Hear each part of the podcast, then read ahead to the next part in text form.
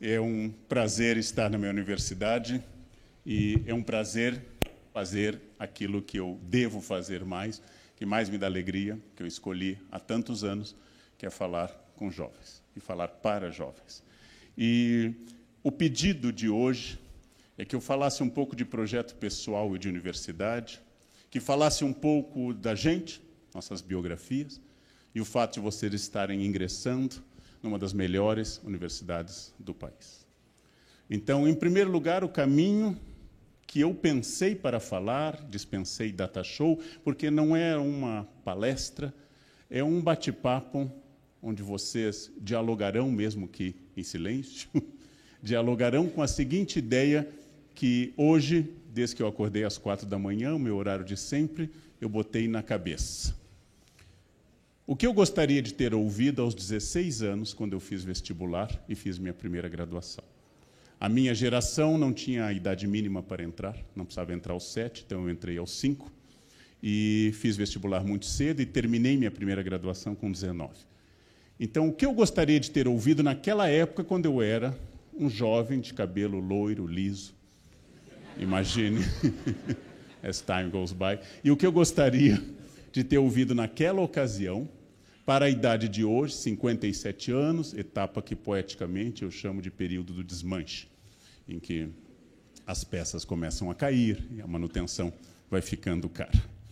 Bem, a primeira questão que eu gostaria de enfatizar com vocês, dialogando com o jovem Leandro, entrando no curso de História, em 1979, era a faculdade, a universidade é muito boa, como foi a minha. Eu só tenho o privilégio de ser professor da Unicamp, mas eu fui aluno da USP. A universidade é muito boa, mas ela pertence a vocês. Ela não será feita por bons ou maus professores. Na Unicamp nós só temos bons e excelentes. Mas ela não será feita por um bom, excelente ou mau professor, será feita por você. Tudo que tem pela frente é um livro em branco. O que eu sei do futuro? Nada. Toda profecia é picaretagem. Toda profecia é picaretagem. O futuro não existe. E, filosoficamente, ele não posso fazer ciência sobre o que não existe. O Padre Vieira escreveu uma história do futuro, mas era uma reflexão teológica. Nada do que aconteceu na minha vida estava predito ou contido naquela data em 1979. O ponto que eu cheguei hoje é totalmente diferente do que eu supunha. Mas há algo que eu fiz lá que ajuda a explicar eu estar aqui. Vocês têm diante de vocês uma folha de papel em branco ou um caderno, como que vocês tinham no ensino fundamental. Aquele que vocês começam no ano, aquele caderno, e vocês fazem aquela letra bonita da primeira página. Sempre. Isso se chama lua de mel caligráfica. Você tem um caderno novo, você começa a desenhá-la com toda a sua energia, com toda a sua força. Você não sabe o que completará esse caderno. Então, eu não sei se aqui nós estamos conversando com um brilhante médico daqui a 20 anos, menos que tempo isso, mas considerando o apogeu da carreira. Se eu estou conversando com uma senadora da República, se eu, honesta, ou seja, uma empreendedora, inovadora, nova no ramo, se eu estou conversando com um jovem que daqui a pouco será um engenheiro renomado, um líder comunitário, uma autoridade política. Tudo isso é possível. Tudo isso é possível. E também é possível que aqui nós tenhamos pela frente pessoas que não chegarão a esses patamares. A autoajuda vai ensinar a vocês a chave de toda picaretagem, que é pense positivo que vai acontecer. Há um livro que diz que o segredo da vida é imaginar que esteja acontecendo e as coisas ocorrem. Isso é uma fantasia, é um delírio, que é possível de ser tolerado até sete anos de idade. Eu imagino que eu vou ganhar uma calói no Natal e eu ganho uma calói no Natal. Porque eu não sei que o mundo tem custo e que a calói terá que ser dada por algum CPF ativo, que não é o caso da criança, ou doada por alguém de CPF ativo. Não existe magia no futuro, não existe nada que não seja fruto de uma caminhada que é esforço. Esforço que vocês já fizeram porque estão aqui. E não estão fazendo um curso EAD em uma faculdade periférica privada. Há boas faculdades privadas e há péssimas faculdades privadas. Vocês não estão em um curso secundário, não estão em um curso lateral, estão em um curso central. Vocês estão em uma das melhores universidades do país. Algum custo vocês pagaram por isso. Algo vocês fizeram no ensino médio. Entrar na Unicamp pega bem. Bombou o Face e o Insta quando vocês anunciaram entrei na Unicamp. Se não tivesse sido a Unicamp, tivesse a Universidade Santa Rita de Pamelinha do Sul, vocês diriam: entrei em História apenas, sem dizer o nome do curso. Mas como a Unicamp é maior do que eu, é maior do que nosso querido reitor, professor Marcelo, que aqui falou, como a Unicamp é maior do que todos nós, vocês anunciaram: entrei na Unicamp. E vocês, aqueles que entraram em medicina, aqueles que entraram em engenharia, anunciaram com alegria. Os que entraram na minha área, história e filosofia, explicaram à família que era um gosto pessoal. que era um gosto pessoal. E a família entendeu, porque ama a vocês, ainda que se preocupe com vocês. Então, vocês fizeram um esforço titânico e chegaram até aqui. Acabam de subir a um degrau como eu estou agora. Um degrau um pouco mais elevado. Primeiro equívoco para vocês lembrarem: esse é um degrau. Vocês chegaram aqui porque fizeram um esforço. A escada vai ser árdua e os desafios maiores estão ali. Eu dizia há dois anos a uma turma ingressante em medicina que para entrar na medicina você tem que fazer um esforço extraordinário. Só que muitos estudantes acham que lá entrando, pronto. Lá entrando, você acaba de entrar um degrau superior e aí vem a parte mais difícil, que é o curso de medicina. E muitos supõem que a porta de entrada seja o esforço. Eu vou usar uma metáfora que eu já usei em muitas palestras: esforço é banho. Significa isso metaforicamente. Tomou ontem, parabéns. Hoje, de novo. Quando o verão chegar à Unicamp, vocês o sentirão. Ele está atípico agora. Aqui, é aquele lugar que Satanás não frequenta, porque ele não gosta de lugares excessivamente quentes. Claro, tem gente de Votuporanga, sempre há lugares mais quentes. Tem Votuporanga aqui, tem outros lugares, mas aqui faz muito calor. Vai precisar de dois banhos por dia. Há atividade erótica especial à noite, um terceiro banho, com ênfase em entradas e saídas. Então, com isso, vocês têm que entender que o esforço cotidiano é a chave de qualquer carreira. Conseguiu, chegou lá, chegou a esse patamar, deu um salto, está no dia mais orgulhoso, o dia que você entra em uma grande universidade, graças ao seu esforço. Parabéns. Agora começa a etapa seguinte do esforço. Comemore, tomem uma água sem gás hoje. Acordem cedo e amanhã começa a parte mais difícil do esforço. E quando eu falo que esforço é banho como tal cotidiano e repetitivo, e não cumulativo, você não pode usar como argumento, tomei banho nos últimos cinco anos. Chegou a hora de descansar. Federar imediatamente. Não existe na primeira pessoa, na gramática da língua portuguesa, esse verbo, mas eu vou usá-lo erradamente. Você sabe que esse verbo não se conjuga na primeira pessoa. Eu fedo. Deveria existir, porque é a maior realidade de todos. Mas feder não se conjuga na primeira pessoa. Então, parou, fede.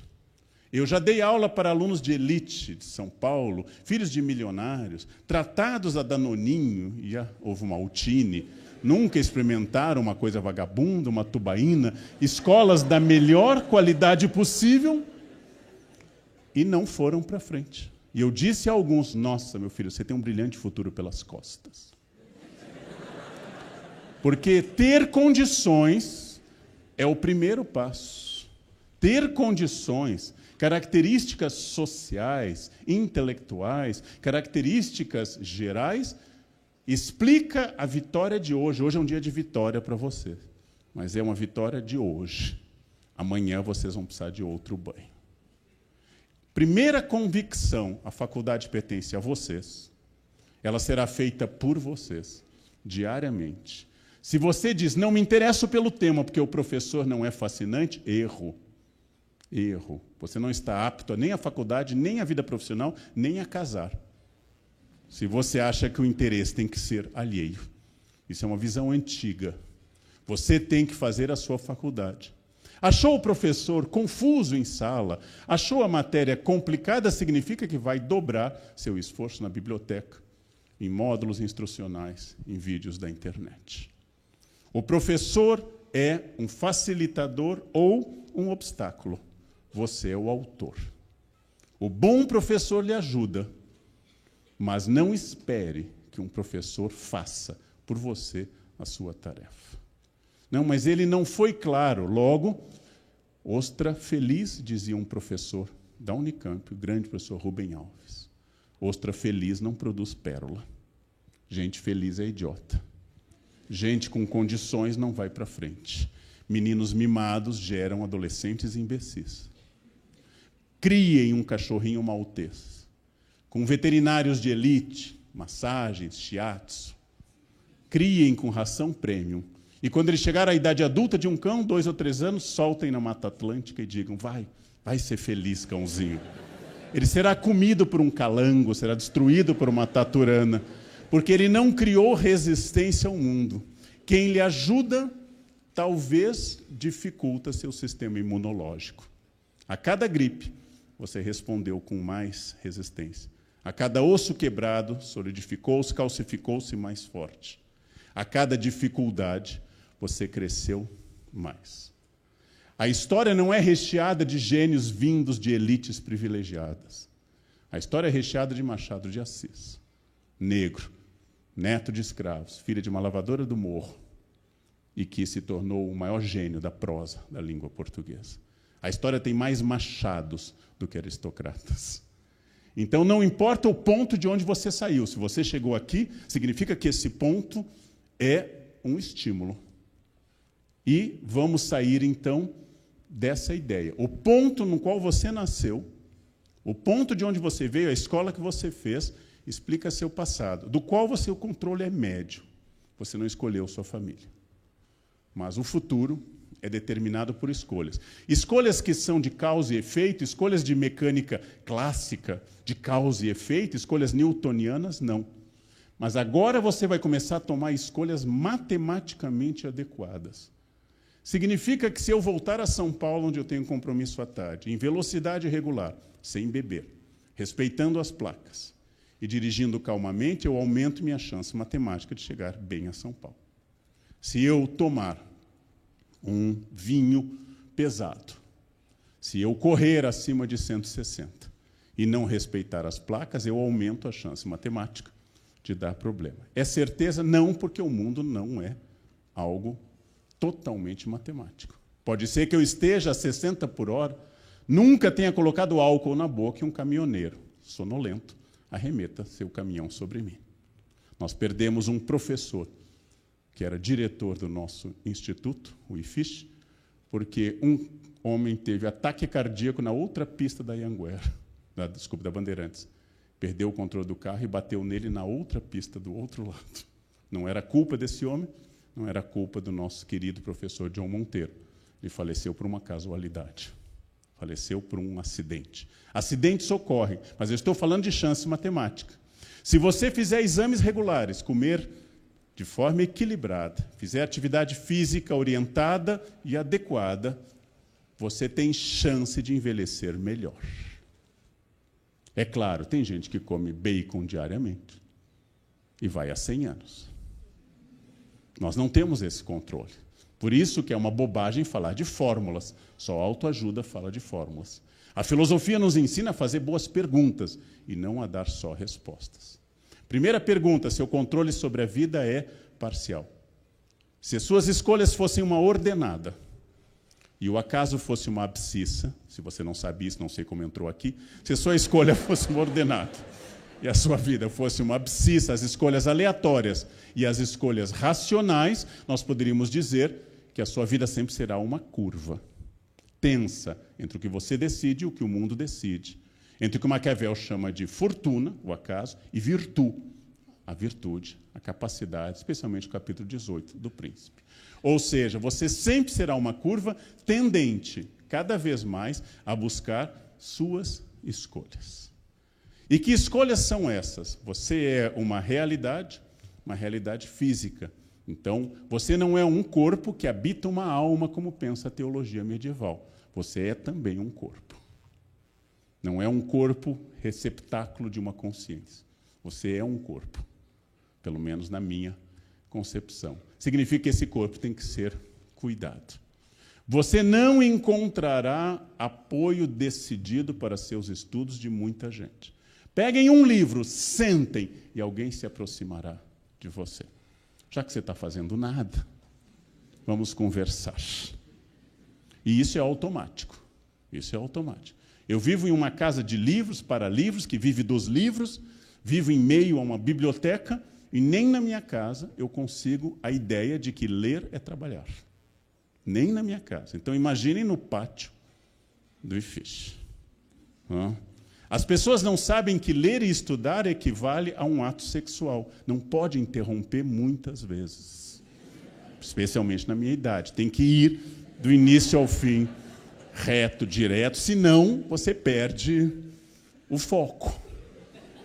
Diferente de outras atividades igualmente dignas, como lavar uma louça, que você pode interromper qualquer prato a qualquer momento e voltar a ele, a ideia e a concentração de um livro você não pode voltar. Por isso, a decisão de ler não vai contar com o apoio dos colegas de república ou da família. Quem está lendo está se distraindo, está passando o tempo e as pessoas vão interromper. Seu inimigo, todo mundo. Todo mundo ao redor e uma pessoa no seu bolso chamado celular, que vai mandar uma saraivada de mensagens quando você estiver concentrado. Quem quer ler, desliga o celular. Quem não quer ler, deixa o WhatsApp aberto. Senta em um lugar público e começa a ver o que está ocorrendo no mundo. Aí é melhor ficar no WhatsApp. Não percam tempo lendo. Então é uma decisão. Eu quero estudar. Eu quero estudar e eu quero estudar porque isso fará toda a diferença. Fez toda a diferença na minha vida. Ter entendido que, enquanto alguns colegas dizem, nossa, são três livros para o exame de história moderna. Eu achava que história moderna era tão vasto o período do século XV ao XVIII, que três livros eram pouco para tudo que nós deveríamos saber e buscava mais. Não sempre e não todas as vezes, mas buscava mais.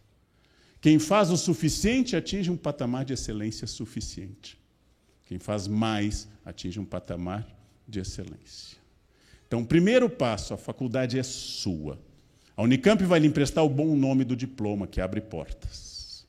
A Unicamp vai lhe emprestar grandes e boas bibliotecas, grandes e bons laboratórios, excelentes profissionais, todos doutores, muitos livros docentes, a maioria com conexões com o exterior.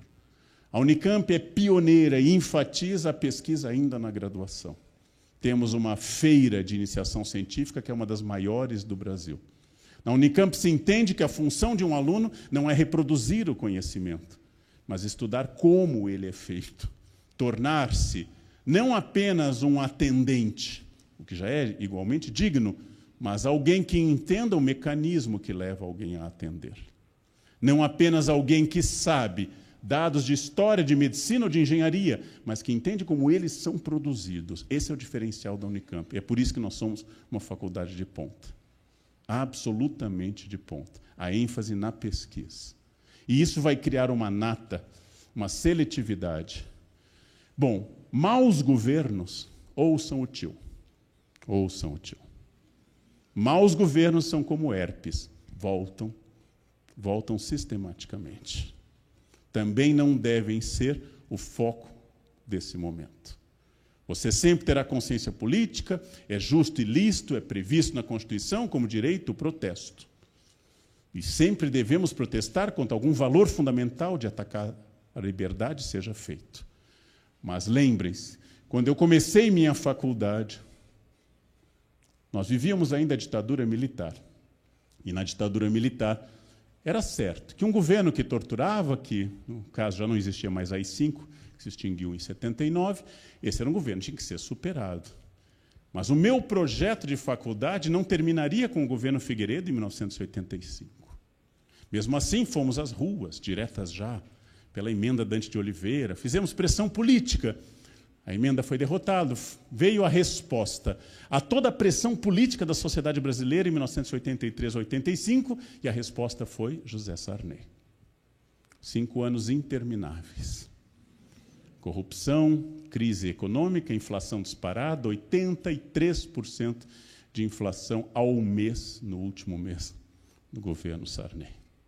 Então houve pressão, temos que votar para presidente, um presidente eleito pelo voto direto vai mudar o país e houve isso.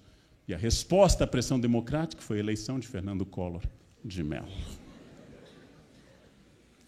Minha avó dizia à minha tia que reclamava do marido: fica com ele, porque ele ronca, o próximo pode bater, fica com o que ronca. Não, o próximo pode ser violento.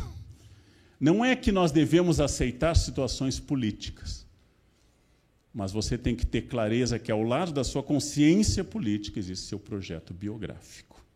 E um não pode somar-se inteiramente ao outro. Estudar é um ato político. Vocês têm raiva do governo? Não gostam de algum ministro da educação? Têm resistência a alguma autoridade da República? Vocês podem e devem protestar, mas a maior vingança de alguém é estudar e se tornar um bom profissional. Como eu digo aos professores públicos, que eu trabalho com capacitação, se você odeia o governo, dê aula. Dê muita aula, porque isso é poderoso contra qualquer governo. Então lembre que você tem consciência política, todo conhecimento é político, não necessariamente partidário, mas ele é político. O que você estuda e como estuda é político. Você está numa universidade pública sustentado pelo ICMS tirado do leite que se consome nesse Estado, da gasolina que se consome nesse Estado. Logo, nós temos um compromisso social maior do que em uma faculdade privada. Nós dependemos e somos pagos pelo dinheiro de trabalhadores, produtores, industriais, camponeses, que separam um imposto altíssimo de ICMS, do qual uma parte pequena é separada entre as universidades públicas paulistas. Então, nós temos um compromisso se eu não estudar na faculdade privada, eu prejudico o meu projeto. Se eu não estudar na pública, eu prejudico o meu projeto e cometo um ato de desperdício de verba pública. Porque estou ocupando um lugar privilegiado. Eu tenho que ter consciência disso. Eu decido que a faculdade é minha.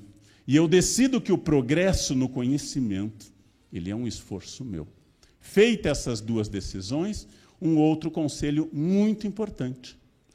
Para que eu tenha futuro, eu tenho que ter liberdade. O que garante liberdade no futuro é, entre outras coisas, ter opções. Para ter opções, eu não posso ter vícios. Os vícios, expressão antiga, eles reduzem a liberdade. A pessoa que tenha vícios, em geral, tem menos chance de liberdade.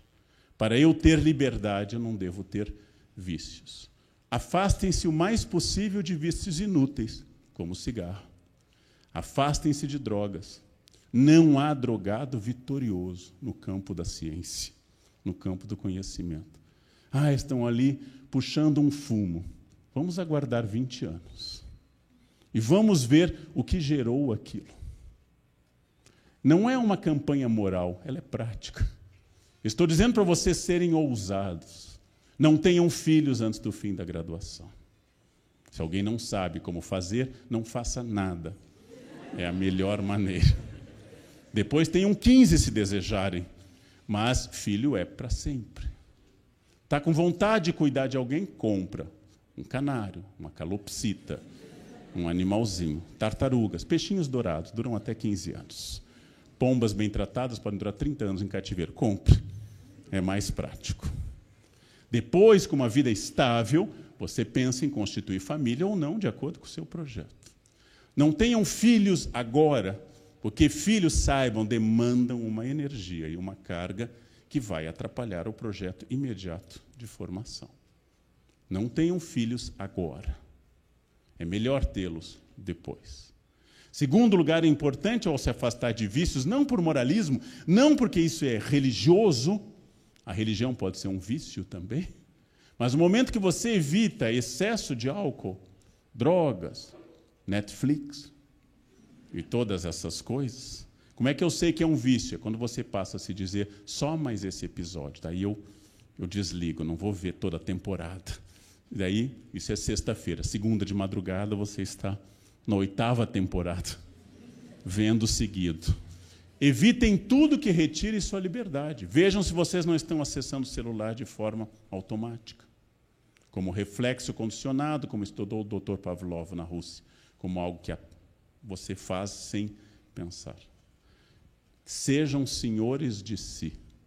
Sejam senhores da sua própria liberdade. Só uma pessoa adulta e madura vai dizer o que tantas vezes eu disse durante a minha graduação e pós no Brasil e no exterior. Mas está todo mundo usando cocaína. E é por isso que eu não vou usar, porque eu não sou todo mundo. Eu não sou todo mundo. O meu projeto, o todo mundo é um péssimo argumento. Me dizem isso nas lojas. Compre essa calça, está todo mundo comprando. Ora, o gosto médio é horrível. Se está todo mundo comprando, deve ser um terror. Quem mais vende música no Brasil não é a maior cantora do Brasil. Quem mais vende livros não é o maior literato brasileiro. Todo mundo é um péssimo argumento. Ah, mas você vai ficar de fora. Que bom. Que bom ficar de fora disto. Prefiro ser um vitorioso com futuro do que um integrado socialmente sem futuro. E essa é uma decisão mesmo. Mas não é uma questão moral uma questão absolutamente médica, biológica e filosófica. Ah, mas essa é uma sociedade que não permite maconha, mas libera fantaúva. Sim, sim. Tem drogas lícitas e drogas ilícitas. Bem, você vai fazer escolhas. Não é uma escolha moral, é uma escolha estratégica. O que é estratégia? Palavra grega, militar, extrato águas, mirar no final da guerra e não no desenrolar dela apenas. Para isso, o estratego grego deslocava os arqueiros, a cavalaria ou a infantaria para os pontos, elaborava um roteiro de fuga e pensava em que momento atacar ou retroceder. O que é estratégia? Avançar ou retroceder de acordo com o seu objetivo final. O que é a pessoa não estratégica? Ela vive naquele momento. Ela vive naquele momento. Antecipem-se Pense, em que prazo eu vou ter que fazer o meu curso? Quantas disciplinas por semestre? Quantas horas por dia eu consigo estudar? Quantas horas por dia eu vou ter que dormir, que é fundamental? Aproveitar o tempo, frase do pensador e literato romano Horácio, que vocês conhecem, carpe diem. Aproveitar o dia não é torná-lo mais prazeroso, é torná-lo eficaz. Então, quando eu digo carpe diem, eu estou significando, além de Horácio, que significa quando forem dormir, durmam. Não levem para a cama coisas, levem só o corpo. Durmam. Quando forem comer, comam. Quando forem namorar, namorem. Quando forem estudar, estudem. O drama de hoje é a falta de foco, que é anti-estratégica. Então, aproveitar o tempo é fazer o que você tem que fazer. Durmam. Vários orientandos meus, sabendo que eu acordo sempre, todos os dias, sábado e domingo, às quatro da manhã, e que vou à academia quatro e meia e que já estou traduzindo latim às cinco e quarenta da manhã, vários orientantes, vou fazer o mesmo, viram zumbis. Ficam se arrastando pelo fish como Walking Dead, porque depende da sua capacidade física, depende do seu biorritmo, seu ciclo circadiano, depende de uma série de fatores. Não adianta acordar às quatro e viver em estado de zumbilência o resto do dia e você vai ter que se intoxicar de café. Então, durmam e aprendam a quantidade de horas. Mais jovens precisam de mais sono do que pessoas na minha faixa. Em média, oito horas. Começou a dormir 12, 14, é um problema. É um problema. Isso é aceitável em ursos polares, bastante difícil para seres humanos. Pode ser um indicativo de depressão. Não confundam na vida acadêmica tristeza causada por um fato e passageira e uma coisa importante da vida com depressão. Fiquem atentos aos sintomas de vocês e dos outros. Nós temos nas universidades e no ensino médio uma epidemia de suicídios, de pessoas que não sabem distinguir tristeza de depressão. Depressão é doença, depressão não é frescura. Vamos perder o preconceito com doenças psíquicas. As pessoas entendem coronavírus e não entendem depressão. O depressivo não está lá porque ele é vagabundo. Ele não consegue sair do quarto. É mais forte do que ele. Então entendam isso. Fui mal numa prova, levei um chute da namorada. Meu pai disse que eu sou um vagabundo. Se eu estiver alegre, eu sou um psicopata. Eu tenho que estar triste. A tristeza é normal e é a moldura trágica que torna a alegria possível. Sem a tristeza, a vida seria insuportável.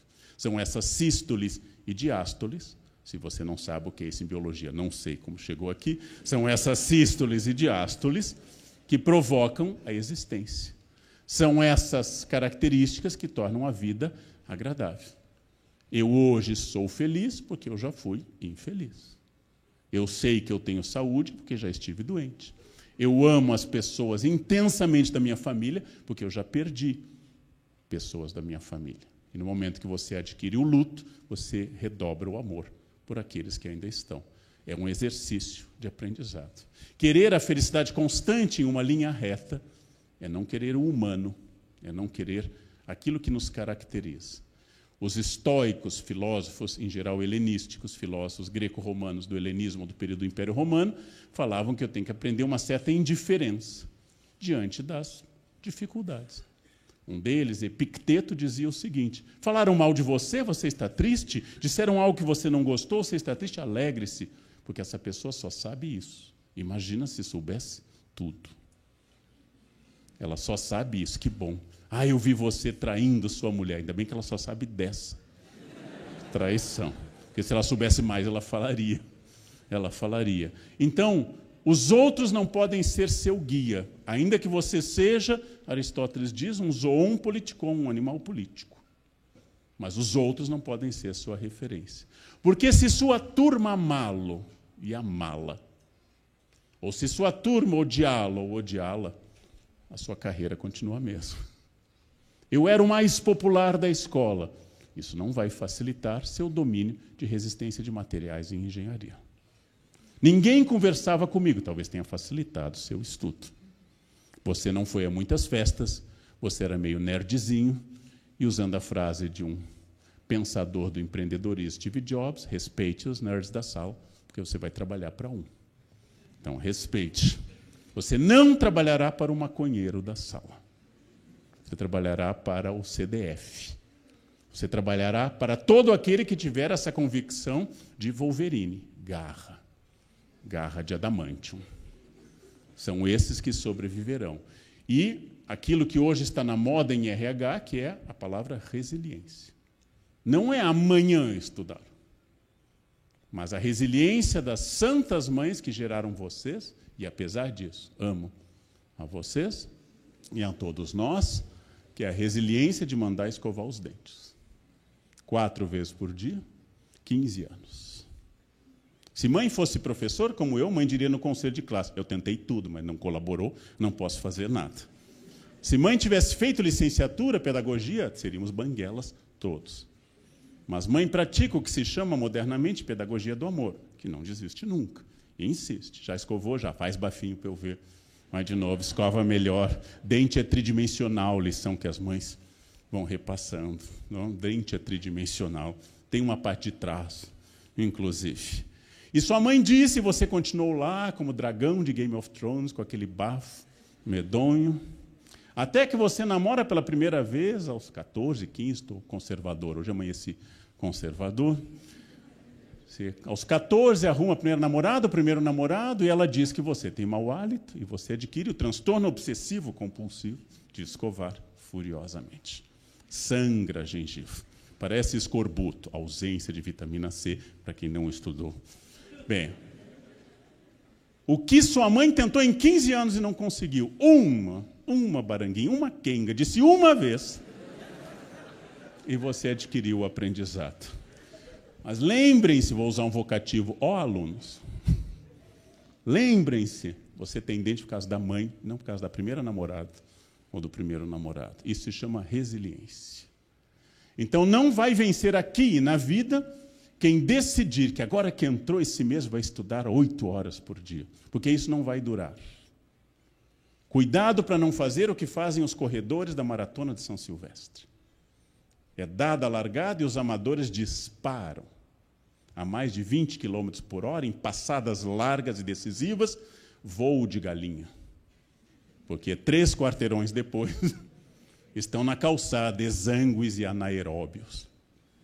O corredor profissional, geralmente um queniano, está lá no passo firme e constante, porque ele sabe que a energia tem que ser até o fim da jornada. Então, muito cuidado com essa disposição de início de semestre. Vocês precisam de disposição a todo instante.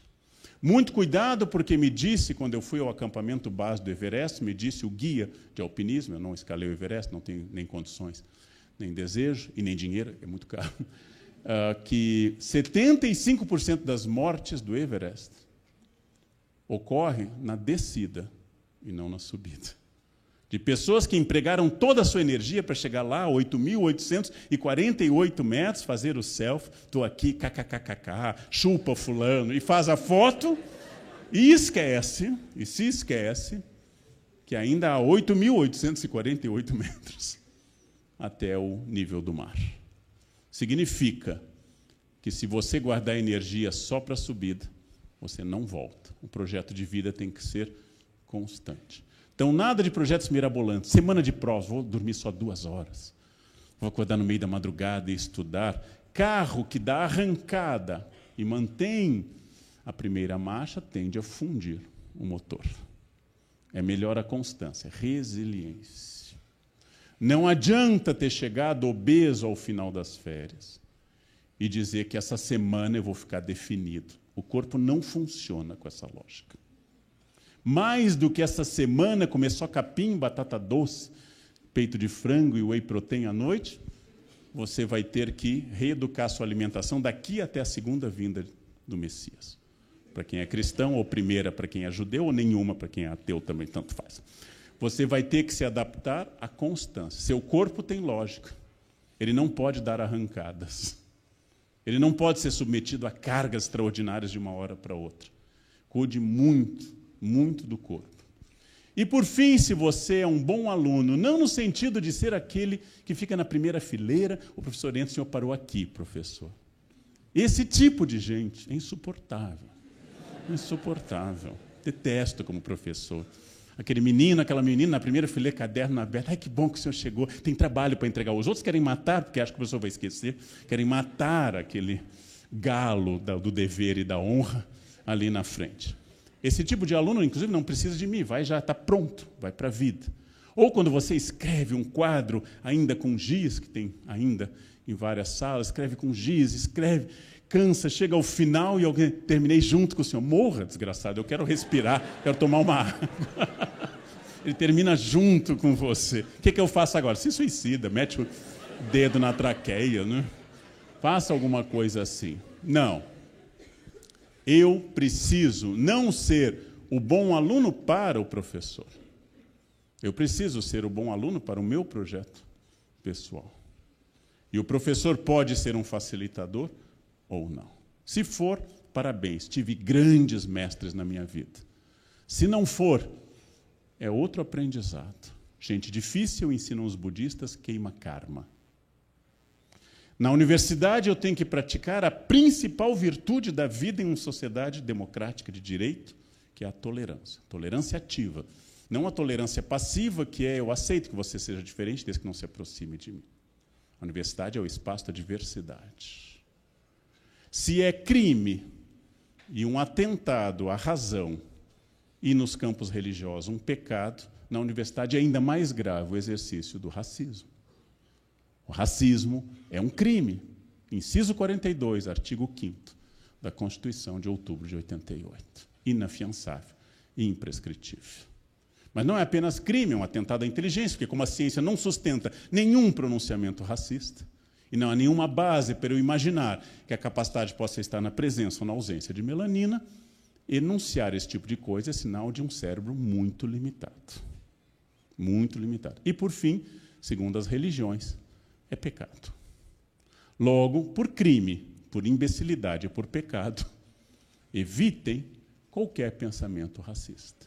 Todos nós temos preconceito, porque fomos formados em uma sociedade preconceituosa. Todos nós fomos formados com ideias.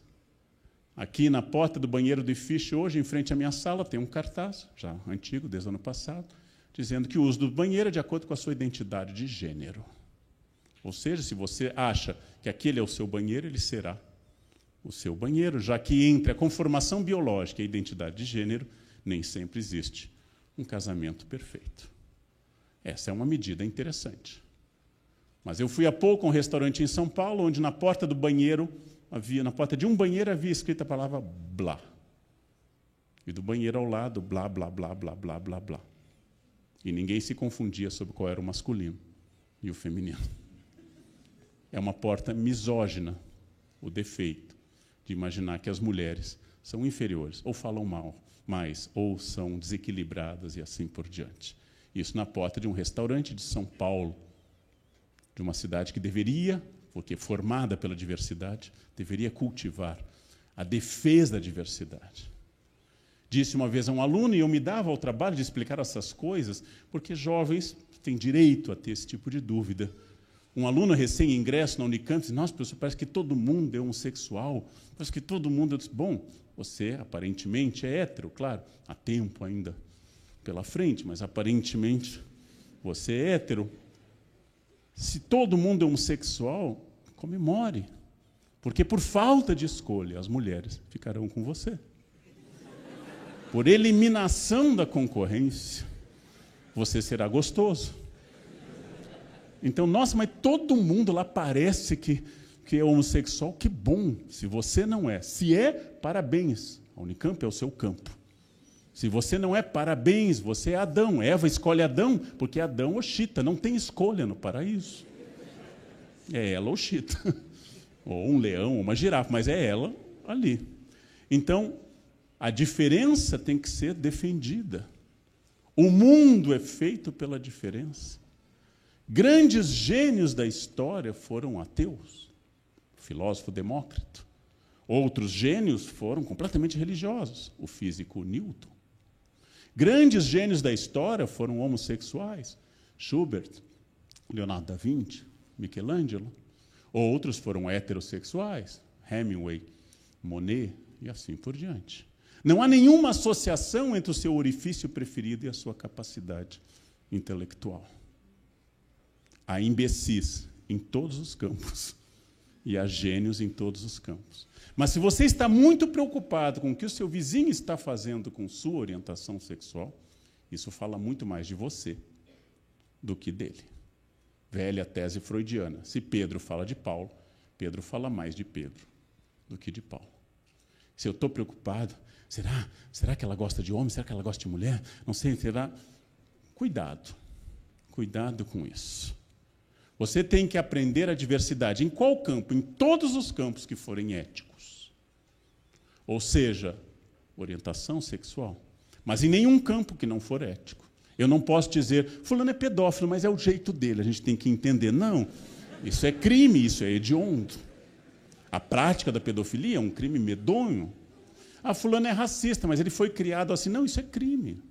Eu não posso ser tolerante com o crime. Não posso ter. Ele bate em mulher, mas ele foi criado assim, que seja isolado em uma ilha. Se ele não pode se adaptar a uma vida de respeito à diferença. Respeito à diferença de sexo biológico, de orientação sexual e de identidade de gênero. Respeito à variedade infinita de melanina, cabelos, olhos, etc. Respeito às origens sociais para não praticar demofobia, o horror à pobreza ou o preconceito linguístico, que sempre deve ser estudada a língua, nunca um instrumento de poder. Respeito à diferença. E por que o respeito? Porque é graças a isso que nós convivemos em sociedade. Eu já usei essa metáfora em uma palestra, já gravei, alguns já devem ter ouvido. Eu entendi que nós somos diversos, que nós somos muitos, que nós temos que trabalhar com a ideia de diversidade. Quando eu finalmente compreendi na vida adulta que havia seres humanos que gostavam de coentro. Apesar de eu nunca ter entendido o amor a essa erva demoníaca. Havia pais de família que compravam e davam para os próprios filhos coentro na comida. A moqueca capixaba é feita por 4 quilos de coentro, um pequeno pedaço de peixe, para não estragar o gosto do coentro, que é a base. Na Tailândia me serviram um quindim temperado com um galho de coentro por cima. E uma pessoa gostar de coentro não a torna menos. Eu tenho que repetir isso diariamente. Quem gosta de coentro, no fundo, é humano. É uma boa pessoa, é um cidadão. Eu tive que entender que há os que gostam de coentro. Eu tive que entender que há os que torcem pelo Palmeiras. Eu tive que entender isso ao longo da minha vida e aceitar como pessoas íntegras e totais. Nessa diferença, nós temos que praticar a total tolerância ativa. O que é a intolerância? Geralmente crime. O que é a tolerância passiva? Não me importa que você seja lésbica, desde que não sente do meu lado. Isso é o intolerante democrático. Esse também é abominável.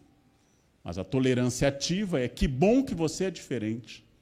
Que bom que nessa sala há católicos, há islâmicos, há testemunhos de Jeová, neopentecostais, ateus, ritos afro-brasileiros. Que bom.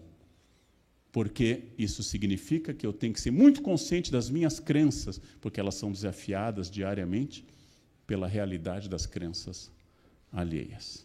E se Deus, eu acredito que Ele exista, não destruiu aquela pessoa por ter uma fé distinta, Ele também não me encarregou de ser o seu arauto.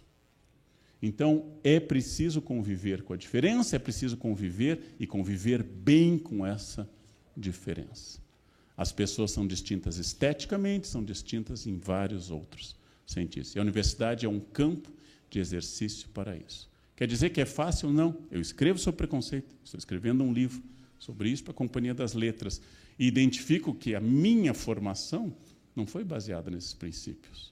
A minha escola não era uma escola que combatia o preconceito. Pelo contrário. Os carnavais tinham marchinhas ou homofóbicas, ou misóginas, ou racistas. Racistas como o teu cabelo não nega mulata, porque as mulata na cor, mas como a cor não pega mulata, mulata eu quero o teu amor. Ou homofóbicas, olha a cabeleira do Zezé. Será que ele é? Será que ele é? E a plateia gritava o que ele seria. Ou Maria, sapatão, sapatão, sapatão. De dia é Maria, de noite é João. E a gente dançava isso. Hoje a maior parte dessas marchinhas daria cadeia, ia dançando para a cadeia. Nós tivemos que aprender, é um exercício. Mas dentro de nós mora um ser estranho, que se defende identificando a sua convicção pessoal, seu self, como diria um junguiano, com o todo, com a universalidade, e achando que você é o guia da humanidade. Sempre, sempre você será diferente de todo mundo. Uma especialista em gêneros sexuais disse uma vez em uma palestra aqui em São Paulo, uma francesa, não, uma americana, desculpa, que nós temos no mundo provavelmente hoje 7,5 bilhões de gêneros, ou seja, um para cada ser humano. E é isso que caracteriza a humanidade. É isso que nos caracteriza. E para isso, para conviver em grupo, eu preciso desenvolver essa capacidade. Eu falei de você fazer sua faculdade, afastar-se de vícios, assumir seu projeto, que eu poderia chamar de empoderamento do seu eu, assumir o seu self, ou vamos dizer de uma forma mais didática, inclua seu esfíncter na reta. Quem não sabe o que é esfíncter, continua imaginando por que estaria aqui. Inclua seu esfíncter na reta. Pare de falar dos outros. Pare de reclamar dos outros. Inclua-se. Sempre nisso. E por fim, eu vou acrescentar no tempo que nós temos uma outra característica que vai marcar um bom profissional, um bom ser humano, um profissional diferenciado numa boa universidade, que é você ser capaz de ler a realidade ao seu redor. Ontem choveu excepcionalmente na Baixada Santista, em São Paulo. O Guarujá, 282 milímetros. Vocês terem uma ideia, para quem não lembra disso, significa que em um metro quadrado nós tivemos uma lâmina de água de 282 milímetros. Considerando que um metro cúbico tem mil litros, hum, quem não lembra disso, não sei como chegou que um metro cúbico, de, imagina um paralelepípedo de mil litros, imagine a quantidade de água que caiu no Guarujá. Como sempre, tragédia, crônica de uma morte anunciada, tudo aquilo que ocorreu e as autoridades super surpresas que o mês de março, que desde o Paleolítico é um mês chuvoso em clima subtropical, tanto de altitude como São Paulo, como de litoral, chove mais do que a média. Elis Regina cantou águas de março, mas as autoridades disseram que as chuvas foram atípicas. A do ano passado também foram atípicas. Estão sendo atípicas, gente, desde que o Cid da Era do Gelo começou sua jornada para criar dinossaurinhos. Bem, isso vocês lembram, né? Olha que coisa. o momento que eu sou um cidadão brasileiro, eu sou conectado com o mundo ao meu redor. Se eu sou um médico ou estou me formando para ser um médico, é hora de eu estudar coisas como leptospirose e o drama das enchentes, que trazem água com fezes e urina de ratos e transmitem doenças muito mais graves do que o coronavírus. Morrerão mais crianças de diarreia e sarampo no Brasil do que de coronavírus. Mas a imprensa faz crer que coronavírus é o grande problema. Porque nós temos fantasias não científicas. Não me beije, estou gripado, e estende a mão, que passou pelo muco nasal dez vezes. E não no rosto, que ninguém espirra na bochecha, não há nenhum ser humano com espirro na bochecha. Mas eu limpo o nariz e dou a mão. Não me beije, porque eu estou gripado. E dou aquela mão nauseabunda, infecta, para as pessoas. Vamos desenvolver a teoria tailandesa do cumprimento. Todo mundo, como na Índia, namastê. Então, se eu sou um médico ou estudante de medicina, eu vou pensar na leptospirose. Eu vou pensar na contaminação da água e na diarreia, que é um grave problema, em um país que tem um dos piores índices de saneamento do mundo, que é o Brasil. E concorrendo com países de baixo desenvolvimento vizinhos. Se for um engenheiro, eu vou pensar em que adianta recobrir toda a área permeável de uma cidade tornando a cidade impermeável e uma pequena chuva se transformar em um tsunami, se transformar em uma pororoca, graças a uma política de cimento, concreto e pedra. Se eu sou historiador, eu vou pensar no padrão de ocupação das várzeas dos rios, fato histórico que leva a gente a considerar enchente, que é simplesmente o rio ocupando sua área. Se eu sou geógrafo, vou pensar na relação do homem com o meio, porque há mais populações no litoral do que há populações no interior em todo o mundo. Todos os fatos vão trazer à tona essa capacidade de eu pensar a realidade. Estar atento aos jornais, ao que acontece, ler as notícias, pensar que eu faço parte de uma comunidade, faço parte de um grupo, vai me levar a pensar permanentemente que soluções eu, Leandro, e cada um de nós aqui pode dar socialmente para os problemas que se apresentam. E não me fechar em uma torre de marfim, imaginar só o eu. Este seria o grande sentido político de você pensar socialmente. Não há chance de nós pensarmos a sociedade se não pensarmos a coletividade, especialmente as populações de margem, de borda, os seres humanos na fronteira da desumanização. Não porque eu seja de esquerda e de direita, é possível ser ético e ser conservador. É possível ser de esquerda e ser ético. Não é a sua posição política que determina a sua ética.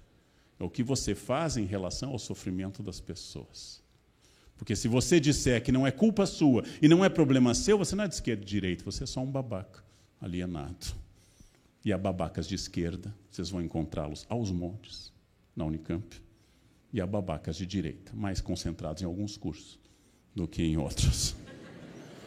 Bem, ser babaca é o problema, não de esquerda ou de direita. Então, a grande questão que está aqui é o que eu vou dar de resposta para um problema social. E há respostas variadas. Aos que acham que para isso o Estado deve interferir mais, aos que acham que para isso eu devo valorizar o empreendedorismo e a ação individual e menos o Estado, são respostas válidas. Todas foram testadas até hoje com quase sempre o mesmo resultado. Mas o que eu vou fazer inserido dentro desse todo maior? Sou humano e tudo que é humano me interessa, diz um grande historiador romano. Homo sum et humani nihil ad me alienum puto. Tudo que é humano me interessa. Tudo que é humano tem que me interessar. E se eu perdi esse interesse pelo humano, uma simples chuva no Guarujá, se eu apenas disse que bom, eu moro em Campinas e lá não choveu tanto, ou estou no décimo andar e a água não chegou, eu estou cometendo um erro grave de supor que eu posso viver isolado. E nós não somos, como diz o grande pregador anglicano John Donne, utilizado como epígrafe numa obra de Hemingway, nenhum homem é uma ilha. No man is an island. Nenhum homem é uma ilha. Ninguém é uma ilha. Todos somos um arquipélago. E conseguir essa solidariedade ela é fundamental. E eu peguei um exemplo do jornal que eu li pela manhã, uma chuva no Guarujá. 282 milímetros. Eu tenho que entender o que significa isso, para não ficar dando explicações de que a culpa é da vítima, de que as pessoas ocuparam a encosta dos morros. E certamente as pessoas que moram na encosta dos morros ficaram em dúvida. Não sei se eu compro uma cobertura com vista para a praia ou vou morar na beira do morro. Estou em dúvida, mas acho que eu vou para o morro, que é mais selvagem, o ar é melhor. Ah, eu estou morando aqui nessa área de preservação, mas é, é porque acho que aqui o, o cheiro do mar fica. Não, quase sempre não é uma escolha. O que não quer dizer que apoiaríamos todo e qualquer tipo de, de ocupação humana do solo. Então, esse, esse é o desafio, gente. Começar a deixar de ser babaca. Começar a pensar de forma mais ampla. Começar a se preocupar com soluções amplas para um país que tem problemas enormes. E vocês são privilegiados. Hoje vocês ingressam em uma aristocracia, do grego aristoi, kratos, o poder dos melhores. Hoje vocês ingressam numa aristocracia extraordinária. Vocês são alunos da Unicamp. Tem um imenso privilégio. Privilégio que vocês obtiveram por meritocracia. Privilégio que vocês obtiveram por esforço de vocês. Mas saibam, como diz o tio do Homem-Aranha, grande poder é acompanhado de grande responsabilidade. É o tio dele que diz isso, não? É isso? É isso. É grande, já estou confundindo com a versão. Grande poder acompanhado de grande responsabilidade. Muito foi dado, muito será cobrado. Vocês têm o privilégio de parar para estudar. Quase todos os nossos alunos são alunos de cursos diurnos, que não trabalham.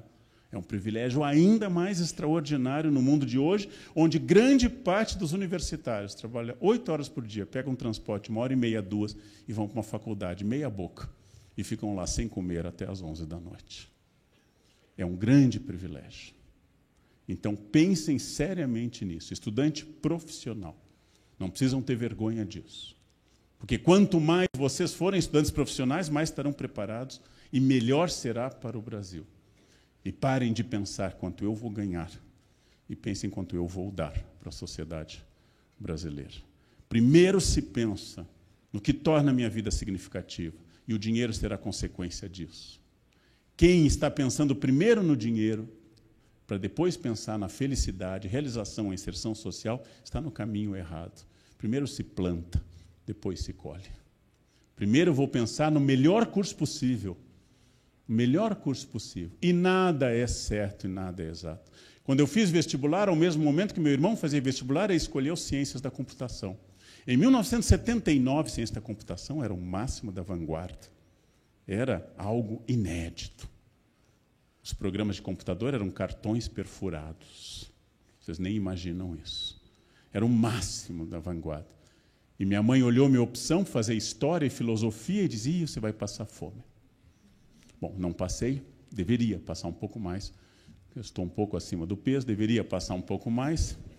E meu irmão, como minha mãe disse, informática era o futuro, e ela tinha razão. E era tanto futuro e foi tão extraordinária a informática, que tudo que meu irmão estudou na graduação, no mestrado e no doutorado, alguém de 16 anos hoje faz igual, só que mais barato. Eu nunca fiquei desempregado. E ele, apesar de todo o esforço, ficou várias vezes desempregado. Porque, de fato, a informática foi o futuro de todo mundo absolutamente de todo mundo. Então, o futuro é absolutamente incerto. O futuro pode ser brilhante ou não, de acordo com uma série de fatores. Mas ponham na cabeça agora que Leandro sabe algumas coisas e não sabe outras. Que eu li algumas coisas, não li outras. Viajei por uns lugares, não conheço outros. Eu tenho experiências diferentes de vocês. Logo, eu não sou a verdade. Não tenham gurus.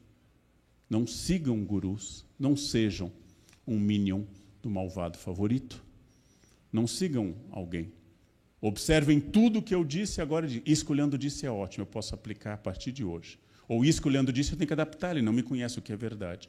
Ou escolhendo disse uma bobagem total, eu vou ignorar também. Você começou a pensar. Comecem a pensar.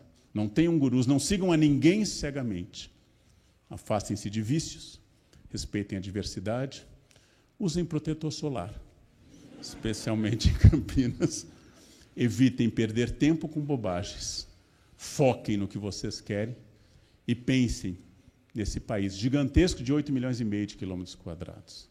Uma população bastante equilibrada por tamanho do território, de mais de 210 milhões de habitantes. Esse país, um pouco laboratório mundial de etnias, o que, que eu posso fazer inserido aqui? É aqui que eu estou, nesse momento, aqui e agora. E esse momento, em filosofia hic et nunc, esse momento de aqui e agora, é o momento que eu vou atuar, não depois. Com resiliência, amanhã tudo de novo. E no dia seguinte, tudo de novo.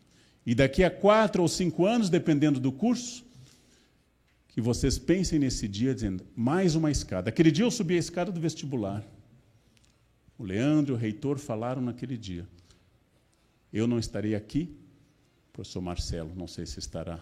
Reitoria, naquele dia, mais uma escada. Agora, uma nova escada de quatro ou cinco anos. E aí chegou a hora de uma pós. Aí chegou a hora de pensar em ir para o exterior também. Já fala inglês, chegou a hora de estudar outra língua. Qual a primeira língua a estudar? Português. Meu conselho a todos.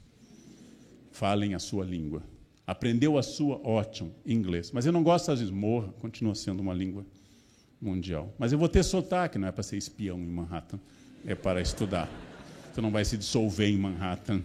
Então, aprendeu inglês e português básico, gente, básico.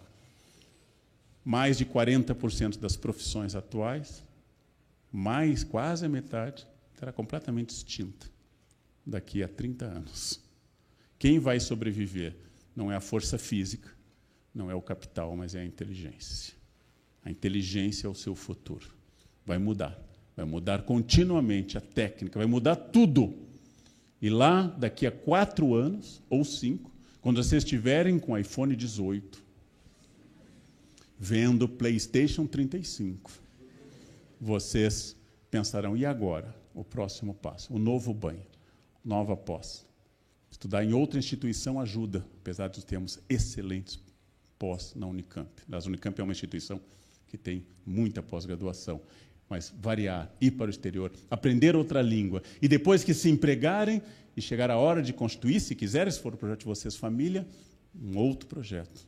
Mais e continuar estudando para sempre, sem parar, degrau por degrau. Vitória é horizonte, vitória não é um lugar. Não se acomodem nunca. Comemorem. Vocês estão numa grande universidade. Comemorem, vocês estão sendo recebidos numa instituição de excelência. Comemorem, é o mérito de vocês. Digam diante do espelho: Eu sou bom. Eu sou bom. Cheguei até aqui. E que isso seja o passo para o seguinte, porque ninguém é bom para sempre. Ah, mas eu consegui chegar até aqui. Grandes empresas e grandes pessoas chegaram a grandes pontos. O problema é ficar lá. Como eu disse há pouco em uma empresa, que eles disseram, professor, somos a maior empresa do setor. Eu disse, é, um dia a Varg também foi. Um dia o grupo reunido, Matarazzo, foi o maior grupo industrial das Américas Latinas. E quebrou. E quebrou completamente. Então pense, não há segurança, horizonte permanente, resiliência, afaste de vícios, não se esqueça do protetor solar, fujam do preconceito, estudem e se vinguem se vinguem daquela tia gorenta que disse que o curso estava errado. Se vinguem daquela tia que pergunta: quando é que vai casar? Quando é que vai casar? Eu não quero ficar que nem a senhora, não vou casar nunca. Não, se vinguem daquela tia. Estudem muito, dediquem-se integralmente. Não é importante sociabilidade, apesar de ela ter significado. É importante o aprendizado social, isso sim, político e de conteúdo cognitivo que a universidade pode dar. Vai começar uma aventura de quatro anos. Quero que ela seja extraordinária, mas que seja apenas mais uma, que vocês tenham ainda outras mais extraordinárias. O dia que eu entrei na Unicamp para encerrar, há 23 anos. Há 23 anos eu entrei nessa universidade, não conhecia ninguém, vim fazer concurso, com a cara e a coragem. Fui aprovado. 23 anos felizes, uma universidade que eu amei e amo de paixão que é muito maior do que eu, muito maior do que tudo que eu possa fazer, foi um dos dias mais felizes da minha vida. 23 anos depois, estou deixando a Unicamp esse ano. Mas com um grande afeto, podendo dizer: a Unicamp continua enorme, como era quando eu entrei, como continuará sendo. Mas eu agora já posso ir para outro destino, para outro patamar. e gostaria de ir em busca desses novos objetivos, estou começando, inclusive, carreira internacional nesse momento, para que ele se torne, daqui a 10 ou 15 anos, que eu possa dizer, não, não é mais Harvard, não é mais Oxford, eu posso, tem ainda Marte, tem Vênus, tem Star Trek, tem Star Wars, um dia a gente vai vencer o Império. Não sei. Não sei se nós venceremos o Império, mas é legal continuar tentando. Todo presidente morrerá. E vocês jovens sobreviverão. Sorria quando olhar um pronunciamento de qualquer político pensando, eu sou mais jovem, você morrerá antes e eu vou sobreviver. Com sorte, urinarei no seu túmulo, como diziam os antigos. Não foque nisso. Foque na sua carreira, sem perder senso político. Sejam grandes, porque a universidade é enorme. Vocês acabam de entrar em uma maratona privilegiada com os melhores atletas do mundo. Não corram na frente, nem sentem na calçada. Corram num ritmo bom e constante.